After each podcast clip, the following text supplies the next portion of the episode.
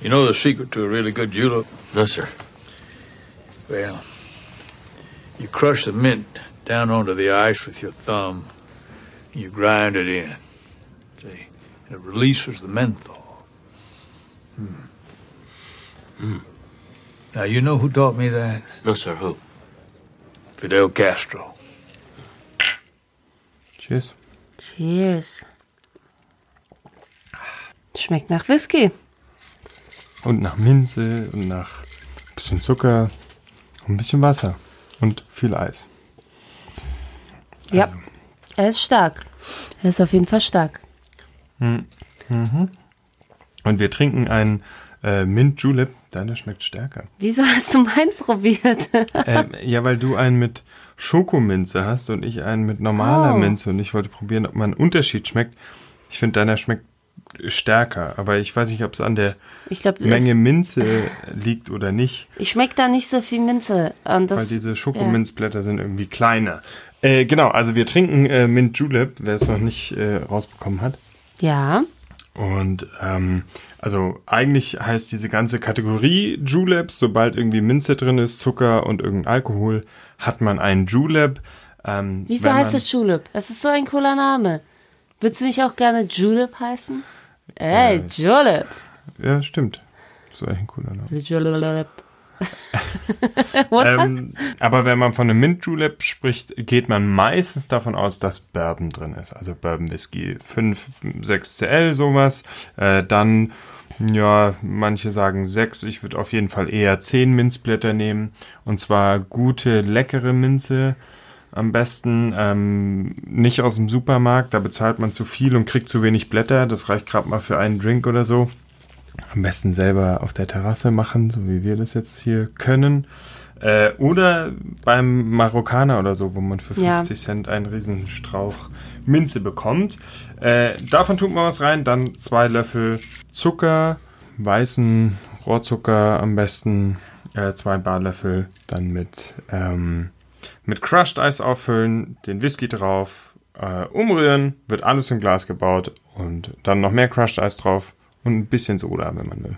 Ich habe jetzt gerade auf äh, einem Minzblatt rumgekaut und dann einen Schluck genommen, dann ist es wirklich gut. Ich habe irgendwie das Gefühl, gerade die, ähm, tatsächlich wahrscheinlich die Schokominze oder so, hat einen sehr angenehmen Geschmack, aber der ist nicht so intensiv, wie man ihn vom, vom Caipirinha kennt. Oder es ist so, Mojito. Mojito, Entschuldigung. Genau, und der Mojito ist quasi mit die bekannteste Julep sozusagen. Also auch der Mojito ist im Prinzip, gehört zur Kategorie der Juleps. Nur, dass da ja eben dann Rum drin ist und auch noch Limetten. Aber da sagt man nicht Julep dazu. Nee, sondern Mojito. Aber es ist im Prinzip ein Julep. Julep. Wenn du einen Rum-Julep bestellst, kriegst du fast Mojito, nur musst du dann noch sagen, ich hätte gerne Limetten rein. So, das ist dann so ein bisschen der Unterschied. Die Juleps sind äh, richtig alt als Cocktails, gehören wohl auch mit zu den ersten Cocktails in den Südstaaten erfunden, irgendwie 1740 zum ersten Mal So erwähnt alt? oder sowas. Ja. Äh, auch da wurden sie als äh, Mittel gegen Magenprobleme irgendwie äh, verwendet und gereicht. Das heißt, wenn ich das vorher gewusst hätte, hätte ich nicht so einen ekligen Kräutertee vorhin getrunken nach dem Essen, sondern hätte, hätte gleich äh, Du zum alter Mann, willst du das rausschneiden? Bitte sag Nein, das. nein. Nur weil du was dagegen hast, wenn Menschen über ihren Bauch sprechen. hätte- Hätte ich keinen Kräuter, sondern direkt einen Tulip getrunken. Ähm, und äh, kommt aus den Südstaaten in den USA, da bis heute sehr verbreitet, eben vor allem in Kentucky, ja auch äh, quasi der Bourbonstaat. Ähm, und äh, da bis heute, äh, vor allem beim Kentucky Derby, bei dem großen Rennen, wird quasi Mint Juleps ohne Ende ausgeschenkt, 120.000 Stück an zwei Tagen oder sowas, äh, wenn ich die Zahl jetzt gerade richtig gelesen habe.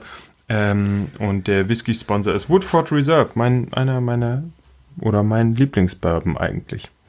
Und ähm, da kommt er her. Und normalerweise wird der, oder ursprünglich wird der in einem Silberglas serviert, also in einem, oder Silberbecher, Silberbecher muss man Becher, sagen. Glas in ist ja einem, dann. Also ursprünglich wird er im Silberbecher serviert, äh, wo sich dann schön außen so das Eis bildet. Und ähm, das war tatsächlich ein Symbol für Wohlstand, äh, habe ich äh, un, äh, ohne Quellen in der Wikipedia gelesen, ähm, weil du dann, um diesen Drink anbieten zu müssen, brauchtest du A, ähm, eben einen Silberbecher, was schon mal teuer war. Du brauchtest Eis, was teuer war. Und du konntest zeigen, ich habe hier Eis. Und du brauchst irgendwie Bourbon und frische Minze. Und du brauchst quasi einen, einen Servant, beziehungsweise einen Sklaven, ähm, der das zubereiten konnte und dem du auch so weit vertraut hast, dass du ihn sowohl an deinen Whisky, an dein Silber und an dein Eis irgendwie gelassen hast. Das hört sich sehr nach Südstaaten. Ein, genau, es ist schon sehr ein, ein äh, Prestige-Drink äh, quasi gewesen. Und äh, deswegen hält er sich vielleicht auch beim Rennen, wo man heute auch irgendwie noch aus diesen charakteristischen Bechern trinkt. Und ähm, genau, Südstaaten, äh, Prestige passt dann auch zum Film, weil auch da wird großenteils von einem Südstaatler aus Prestige äh, der Mint Julep getrunken. Das stimmt, ja. Wir haben uns äh, Thank You for Smoking angeschaut, äh, wo der Mint Julep äh, getrunken und äh, gefeiert wird vom Chief. Ähm, und zwar nur kurz, ähm, Thank You for Smoking ist eigentlich eine Filmsatire von 2005 ähm, und äh, basierend auf dem gleichnamigen Roman Thank You for Smoking. Es geht ganz grob um Nick Naylor, der recht moralisch flexibel ist, äh, Lobbyist ist, für die Tabakindustrie arbeitet, gleichzeitig Vizepräsident und Pressesprecher eines Forschungszentrums für Tabakstudien ist und eigentlich die ganze Zeit so die Risiken und Nebenwirkungen von Rauchen in der heutigen Zeit ähm, relativiert, runterspielt und äh, viel debattiert, sich in der Öffentlichkeit zeigt und äh, für, für Rauchen und äh, die armen äh, Tabakfarmer äh, ist. So kann man sagen. Und äh, genau, um ihn herum äh, passieren dann äh, lauter skurrile Sachen. Er ist selbst skurril, äh, er muss, keine Ahnung, dem Marlboro Man, der jetzt Lungenkrebs ähm, hat, ein äh, Geldkoffer überreichen. Das ist tatsächlich auch so äh, auf basierend auf, auf wahren Begebenheiten. Er trifft sich äh, jede Woche bei seinem Stammtisch der, der Merchants of Death, der Todeshändler, wo er sich zusammen mit dem Lobbyisten für die Alkohol- und die ähm, Waffenindustrie Industrie. trifft mhm. und äh, sie vergleichen dann quasi ähm, Todeszahlen und wer eigentlich den härteren Job hat. So. Genau, und meistens hat äh, Nick Naylor den härteren Job. Zumindest den Todeszahlen nachzuurteilen. Ja, und den Teil, den man äh, quasi im Film sieht. Äh, Finde ich einen, einen ganz, ganz tollen Film, kann ich mhm. dauernd angucken. Mhm. Einer meiner, weiß nicht, ob einer meiner Lieblingsfilme, aber ich mag sehr den Stil. Also das hat auch ganz viel ja. mit, dem, mit dem Visuellen zu tun. Ähm, fängt schon bei dem, bei dem Intro an, wo sie sich lauter ähm, Tabaklabels ausgedacht haben, quasi, die dann so in dieser wie alte Zigarettenpackungen ja. aussehen, dazu die Musik und dann natürlich die alte auch, Musik. Genau, äh, und dann natürlich auch direkt fängt man an mit diesem Auftritt in der Talkshow, ähm, wo er direkt ausgebuht wird, ähm, mit ganz tollen Montagen quasi. Äh, der Film ist visuell sehr, sehr schön und äh, ich finde auch inhaltlich spannend, so diese ähm, immer dieser Wechsel. Wenn ich wenn ich es irgendwie äh, mit zwei Serien vergleichen müsste und daran musste ich die ganze Zeit denken, ist eigentlich so eine Mischung Mischung aus House of Cards und Mad Men. Das so. stimmt, ja. Das kann man äh, das kann ich unterschreiben, das stimmt. Also ich meine, die Ära stimmt nicht ganz, aber bei Mad Men rauchen sie auch die ganze Zeit. Ja, ich finde das Gefühl, ähm, äh, witzigerweise rauchen sie ja in dem Film keine einzige Zigarette. Nicht eine Zigarette, ja. außer irgendwie im Fernsehen sieht man einmal Genau, ja, die sind ja. Keiner raucht ja. in dem Film die Zigarette, ja. weil im Prinzip ist es eigentlich ein Anti-Raucher-Film. Also man sieht auch keine echte Zigarettenmarke, sondern nur ausgedachte Nein. Zigarettenmarken. Ich weiß auch gar nicht, was, was der Film für, für, für Anti ist, aber er löst in mir tatsächlich ein kleines Anti-Gefühl aus, was aber, glaube ich, auch Sinn der Sache ist. So, man äh, geht aus dem Film, finde ich, nicht so befriedigt raus. Also man ist ja unterhalten über die äh, Zeit des Films, aber am Ende denkt man sich eigentlich, sind alle, selbst nix Kind in dem Film, äh, weder irgendwie moralisch gut, noch haben die irgendwas gelernt, noch hat ist irgendwas passiert, hat sich irgendwas an der Welt gedreht und das natürlich in Kombination mit äh, diesem sensiblen Thema des Rauchens ist halt auch so ein bisschen unbefriedigend, finde ich. Andererseits ist es, glaube ich, genau die Message, die ähm, erreicht werden soll und gesagt werden soll, dass eben genau das äh, einfach, dass man sich darüber Gedanken macht, wie, wie moralisch ist man denn eigentlich? Genau, also im Prinzip geht's ja in dem Film die ganze Zeit um Moral und warum tun die Leute das, was sie tun, warum tut Nick Naylor das? Er tut's einfach nur, weil er gut darin ist, vielleicht sogar, weil er der Beste darin ist, wie er die ganze Zeit sagt. Und am Ende haben wir am Ende was gelernt. Ich finde, es ist halt, die Gesellschaft hat sich, hm, hat sie sich verändert. Nein. Nein, aber es zeigt natürlich ganz viele Double Standards auf, ne? Also dann auch Ja, wie aber er kein den einziger Senator Charakter hat irgendetwas gelernt. Doch, der Sohn hat eine Menge gelernt Ja. in der Zeit. Was sein Moralisch- Vater eigentlich tut und auch, ich glaube auch moralisch, dass es sein. darum geht, Autoritäten zu hinterfragen, zu hinterfragen, was einem jemand erzählt. Die Frage ist nur, ähm, wann lernt er zu hinterfragen, was sein Vater ihm erzählt. Ne? Gar Also nicht. das ist ja, ja, aber dafür baut er ihn ja auf. Und am Ende, und das ist ja der entscheidende Punkt, am Ende gewinnt ja der Sohn ein Argument gegen ihn. Als Nick Naylor am Boden ist, quasi, kommt sein Sohn und baut ihn auf und sagt, hier, Findest du das nicht alles etwas alles konstruiert? aus- Weil ich frage mich, also eine Wa- der Was Fragen, eine der Fragen, die ich mich gefragt habe äh, während des Films ist, äh, wann genau hat sein Sohn Joey Naylor äh, angefangen, seinen Vater zu mögen? Dieser Moment ist, wird nicht gezeigt. Also wir haben einmal den genervten Sohn, wenn sein Vater in die Schule kommt und seinen Job vorstellt. Das ist ja auch eine recht lange Szene. Er stellt sich vor als Lobbyist, sagt, ihr müsst die Leute hinterfragen, ihr dürft äh, irgendwie nicht alles glauben. Und dann sitzt der Sohn, schlägt seinen Kopf äh, gegen den Tisch und sagt eigentlich mit seinen Augen, was bist du denn für ein Depp? Genau, dann die und- zweite Szene ist, ich möchte gerne meinen Vater kennenlernen, lass uns zusammen verreisen und plötzlich ist alles super. Nee, dazwischen ist noch eine Szene, Genau, die wo Szene er die Hausarbeiten Greatest, machen ja. soll und er ihm sagt, erst nuschelt, also why is America the greatest country ever oder the American government, the best government in the world äh, und er nuschelt irgendwie was nebenher because of the appeal system, äh, ähm, irgendwie sowas und ähm, dann fragt er, Moment, das schreibst du doch gar nicht und sagt ihm dann, hier hinterfragt es doch mal. Genau, der Vater der klärt Moment, ihn auf. wo er seinen Vater bewundert Aber es ist dafür, nicht- dass er sagt, nicht- hinterfrag ja. die Autorität, stell die Frage und du kannst, hör mal zu, du kannst bei der Hausaufgabe schreiben, was du willst. Er sagt, du kannst Bullshit schreiben, schreib doch einfach Bullshit.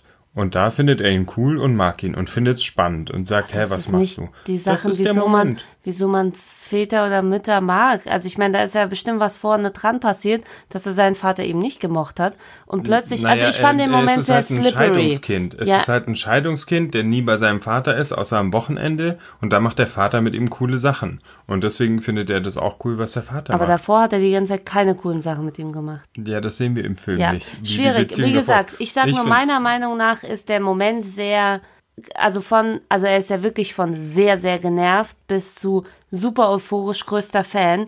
Dein, dein Sohn denkt, du bist ein Gott. Das finde ich recht konstruiert, vor allem auch, dass er dann kommt und ihn aufbaut, ähm, als er dann am Boden ist. Natürlich es ist, ist halt es so schon ein noch bisschen ein Film, aber es ist ein Moment, in dem der Vater überall im Fernsehen mich etwas ist, nicht- nicht auf allen lebensnah. Zeitungscovern ist. Ja, aber er ist auf allen Zeitungscovern, überall im Fernsehen, hat ihn vorher überall mit hingenommen, hat gesehen, wie er alles Mögliche erlebt und deswegen kann ich nachvollziehen. Also innerhalb des Filmes fühlt sich für mich logisch an. Okay, für mich nicht, komischerweise. Äh, ich habe mich danach gefragt, genauso wie ich mich gefragt, also ich habe mich genauso gefragt, wann ist das passiert, dass der Sohn ihn auf einmal so gemocht hat, weil sowas ist eigentlich ne, eine Arbeit von Jahren, Monaten. Und genauso habe ich mich gefragt, wer hat Nick Naylor entführt? Glaubt ihr an die Freiheit, dass ein Film Jahre überspringen darf und Dinge verkürzt darstellen? Na, ich versuche gerade das Argument mit dir zu gewinnen, indem ich gar nicht dich überzeuge, sondern die Zuhörer. Okay. Das ist doch das, was Nick Dann Naylor wart doch einfach, dann wart doch einfach, bis sie antworten. Nee, die müssen ja gar nicht antworten. Sie sollen nur mir zuhören und meinen Argumenten, die ich habe. Das hat Nick Naylor mir beigebracht. Das ist super. Super, super. danke, Ja, aber, Nick äh, Naylor. Das war außerdem meine äh, Überleitung zu dem Hauptding des Filmes. Was ich darin so spannend finde, ist die Art und Weise, wie, wie er argumentiert und wie er ja eben diese Argumente vorführt und aufbaut, wie viel Psychologie da drin steckt, wie toll der Film einfach geschrieben ist. Also die ganzen Dialoge sind ja alle on point. Klar, immer sehr schmeichelhaft.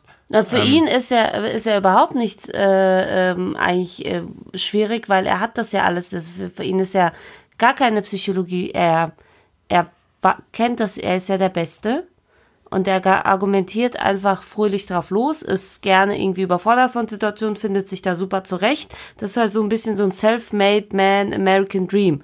Und ich bin einfach noch nicht so ganz überzeugt von seiner Darstellung vielleicht. Also wenn ich am Ende mit dem Gefühl gehe, von wegen, uh, ich sehe alles kritisch, also alles an dem Film und sag, das ist irgendwie alles moralisch nicht so geil und äh, ähm, das ist eigentlich das, was ich mitnehme, ist, jeder von uns, egal welche Rolle er spielt, handelt eigentlich nicht moralisch oder ist moralisch flexibel. Das ist eine Sache. Wenn mir aber der Film suggeriert, dass Nick Naylor der geilste Typ auf Erden ist, er auch manchmal am Boden ist, aber dann sich hochrappelt und das irgendwie äh, äh, dann doch schafft und, und super und so müssen wir sein, dann habe ich damit ein Nee, Problem. Moment, äh, Nick Naylor ist ja kein Sympathieträger in dem Film. Also er ist schon ein, ein Anti-Held. Also Ja. er ist eine Identifikationsfigur, aber er ist kein Sympathieträger. Genauso wie bei House of Cards äh, Frank Underwood kein Sympathieträger naja, ist, der wenn, furchtbare wenn, Dinge wenn tut. er erfährt, dass der Chief gestorben ist, ist man schon so ein bisschen, oh, Nick. Man fühlt ja schon ja, mit ihm natu- mit. ja, er ist eine Identifikationsfigur, aber er ist kein strahlender Held, von dem man sagt, wow, ein Role Model. Das ist ja genau das, was diesen Film ausmacht und was ich finde, was ihn so besonders macht, dass er eben nicht einen strahlenden Helden im Mittelpunkt hat, sondern jemand, der eben moralisch sehr, sehr fragwürdig ist, der schlechte Dinge tut. Und du siehst, Der schlechte Dinge gut tut. ja, der sehr gut darin ist, schlechte Dinge zu tun. Ähm, und ähm, du siehst, wie er die macht, wie er damit klarkommt, auch wenn du nicht ganz verstehst, ähm, wa warum er sie tut. Also außer darin, dass er der Beste ist und das ist irgendwann dann auch eine Legitimation. Ähm, und du siehst eben genau dieses mir, äh, moralische Gefälle. Wie gehe ich damit um? Was bringe ich eigentlich meinem Sohn bei? Nehme ich meinen Sohn jetzt mit, wenn ich hier versuche, einen mit irgendwie ein paar Millionen Dollar zu bestechen? Wie geht er damit um? So. Und das ist ja das Spannende, was dann so ein Film leisten kann. Ich versetze mich in die Position eines, eines Bösewichts sozusagen. Ja, aber das ist ja genauso wie wenn ich einen Film drehen würde über einen Kindsmörder und sagen würde, er kann das sehr, sehr gut. Über Jahre hinweg tötet er Kinder. Und das macht er sehr gut. Er macht Gutes, er macht äh, äh, schlechte Sachen sehr, sehr gut. Ja, Richtig? das ist äh, dann Aber- ein aber sehr spannender findest du's- Film. Ja? Ja, so Okay. wie Dexter oder wie jeder Gangsterfilm. So funktionieren Gangsterfilme. Darum schauen Ich Menschen gerne Gangsterfilme, Gangsterfilme. ja, aber Gangsterfilme haben oftmals auch einen Punkt, an dem man sich der Gangster entscheidet, an dem sich irgendwas entscheidet. So und ich habe das bei dem Film nicht so gemerkt. Äh, Er hat ja sogar selbst, also ich finde es spannend, dass der Film eigentlich, ne, er ist weder ein Liebesfilm noch ist er ein Drama, noch ist er, also es ist halt tatsächlich so eine so eine Filmsatire, wo er als Anti-Held ähm, am Ende hervorgeht und eigentlich sagt, das, wofür ich gekämpft habe, ist mir eigentlich auch nicht so wichtig. Ich ändere einfach alles, weil ich bin geil, ich kann alles machen. Und da sehe ich halt so ein bisschen einfach bei mir am Ende noch ein Fragezeichen. Ich finde auf jeden Fall den Film sehr unterhaltsam. Äh, man hat da ein paar Gags, man hat irgendwie coole Musik, einen coolen Erzählrhythmus, ähm, auch aus, aus, aus Nicks Perspektive erzählt. Ähm, das finde ich super. Ich finde den Einstieg top.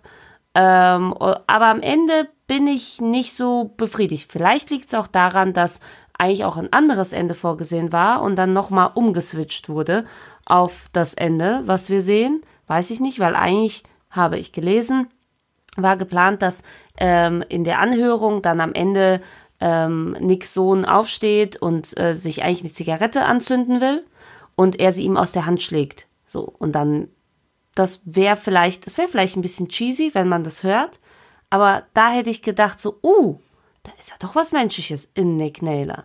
Also, das wäre halt noch irgendeine Art der Verwandlung, die halt jetzt bei dem Ende nicht wirklich stattfindet. Na, ich finde, die, die Verwandlung, die man ja sieht, ist, es geht nicht um Rauchen, es geht nicht um Toba Tabak, sondern es geht einfach darum, A, das zu vertreten, wofür mir gerade Geld gezahlt wird. Also nicht, dass es dann moralisch erhöht ist, aber er sagt am Ende, ja, Ähm, Ja, das also ist moralisch das, sogar er erniedrigt, quasi- ehrlich gesagt. Ja, ja, aber ja, aber quasi was er den ganzen Film lang nicht zugibt, dass äh, Rauchen Lungenkrebs verursacht, gibt er ja am Ende zu. Ja. Am Ende sagt er, na klar, und keiner hier denkt, Zigaretten wären gut. Genau, ich wurde er schafft gekauft. es trotzdem wieder, ich das wurde zu gekauft, drehen. deswegen habe ich das gemacht. Er schafft es trotzdem wieder, das zu drehen, dadurch, dass es gut ist. Damit zeigt er erst recht wieder, er ist der Beste. Aber er zeigt damit auch, es ist nicht der Punkt, wofür ich argumentiere, sondern nur, dass ich argumentiere.